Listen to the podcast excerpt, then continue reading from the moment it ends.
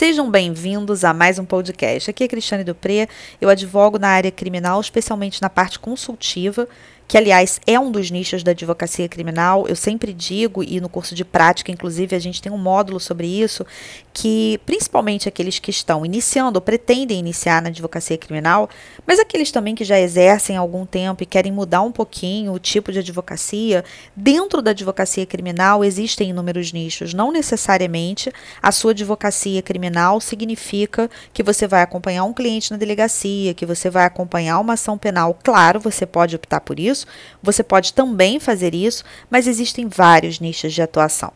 Bom, hoje eu estou aqui para falar, na verdade, sobre um direito mais visual. Você já ouviu falar sobre visual law?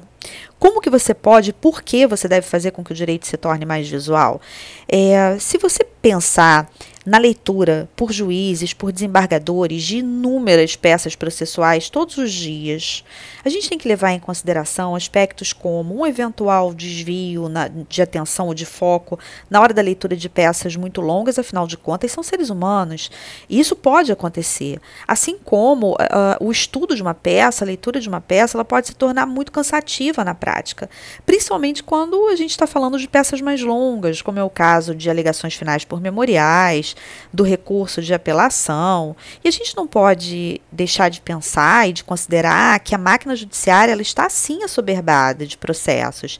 Então, os magistrados, na sua grande maioria, é, eles não conseguem analisar detalhadamente a petição que lhe é submetida. Então, claro, é feita uma leitura, é feita a análise daquele processo, mas se nós temos ali elementos visuais que podem fazer com que a informação chegue a quem vai julgar aquela ação de uma maneira maneira mais objetiva e mais direta, isso é muito interessante. Eu falei, inclusive, em um vídeo há pouco tempo sobre a utilização de QR Code. É, agora, recentemente, eu já me vali de QR Code em, em, algumas situações, mas agora, recentemente, eu me utilizei da técnica do QR Code em uma ação de revisão criminal. Então, isso é uma forma em que você pode, inclusive, se conectar com quem está julgando. É possível que você, é, através de palavras, olhando nos olhos daquela pessoa que vai assistir o vídeo, consiga passar as informações de uma forma é, muito mais direta e, e, embora objetiva, isso pode ser mais mais detalhado do que você escrevendo em uma petição. Então, o QR Code ele também torna a sua peça processual mais visual. Bom, e falando especificamente do visual law, ele pode ser entendido hoje em dia como um ramo do legal design, eh, que significa a utilização de elementos visuais justamente para tornar o direito mais visual, mais acessível, mais claro, mais compreensível. Com a utilização dessas técnicas, você tende a transformar uma informação jurídica em algo que, de certa forma, qualquer pessoa vai conseguir entender. As técnicas, elas são as mais variadas possíveis e isso pode incluir a utilização de vídeos, de infográficos, de fluxogramas, entre outros recursos. Eu te dei um exemplo agora de você utilizar o QR Code em uma petição para que você possa fazer com que quem leia, faça a leitura daquele QR Code, tenha acesso diretamente ao seu vídeo, mas também pode ser a um infográfico, pode ser um dossiê, enfim, ao que você precisa colocar, precisa anexar ou precisa explicar em uma peça processual. Como fazer isso? Bem, tanto dentro do curso de marketing jurídico quanto dentro do curso de prática na advocacia criminal, a gente trata disso detalhadamente, em como o advogado pode se utilizar dessas técnicas, como que elas podem trazer uma facilidade maior e possivelmente até uma chance maior de um eventual deferimento do pedido, porque o julgador vai entender exatamente com clareza aquilo que você está passando ali. E a gente precisa entender também que ao se utilizar né, do visual law, a intenção não é eliminar as informações textuais. É claro que elas continuam e sempre vão ser muito importantes.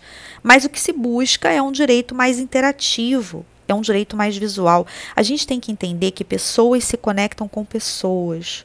É muito mais claro para um magistrado entender o que ele vai julgar se ele pudesse conectar é, com aquele que está explicando. Nem sempre é possível, a depender da peça, uma sustentação oral, uma manifestação oral. Então, através do QR Code, você pode trazer isso para dentro da sua peça.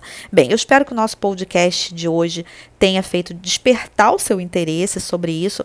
E lembrando, você que já é um advogado criminalista, ou você que está estudando e pretende ser um advogado criminalista, é muito importante investir no seu conhecimento, eh, em atualizações, em tudo que você pode fazer para você se destacar na área.